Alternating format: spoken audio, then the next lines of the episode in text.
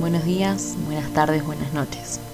No importa en qué momento estés escuchando esto, lo importante es que llegaste hasta acá. Te quiero dar la bienvenida. Mi nombre es Natalia y soy la vocera de este podcast, quien fue consciente de que estaba en búsqueda de su identidad y de la verdadera esencia de su personalidad a sus 26 años.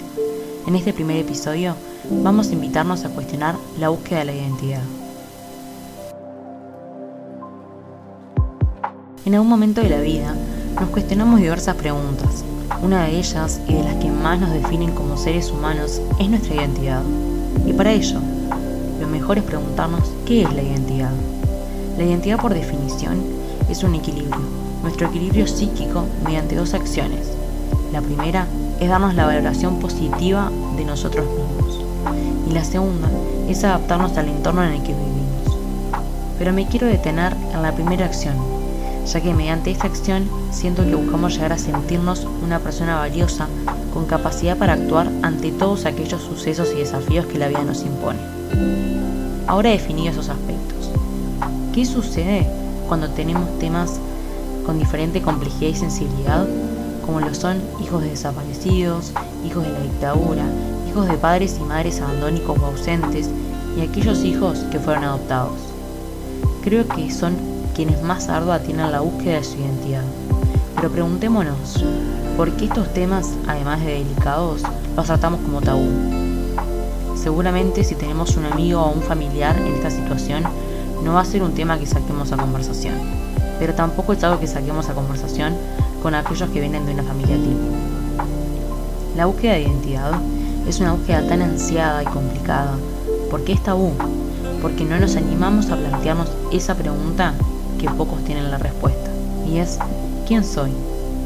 Y si a esta pregunta con tanto dilema le sumamos el no saber, o mejor dicho, no conocer nuestros orígenes, se nos hará un camino mucho más arduo.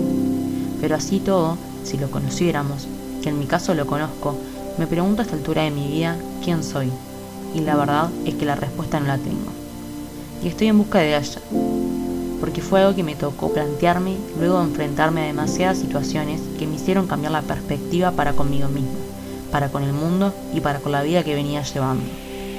En tu caso, ¿en qué momento te planteaste quién eras? Pero para buscar mi identidad, creo que tengo que aplicar un poco de introspección, mirar hacia lo más profundo de mí y también cuestionar mi personalidad, cuestionar el reflejo que veo de mí misma cuando me veo al espejo y también animarme a plantearme si esa personalidad y ese reflejo me definen.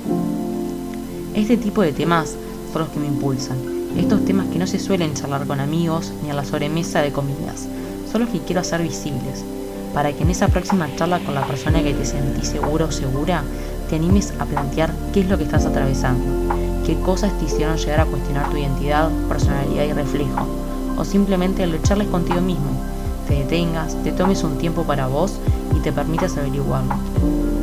¿Por qué tenemos la necesidad de identidad? ¿Por qué la necesidad de pertenencia y aprobación es tan esencial en nuestra adolescencia?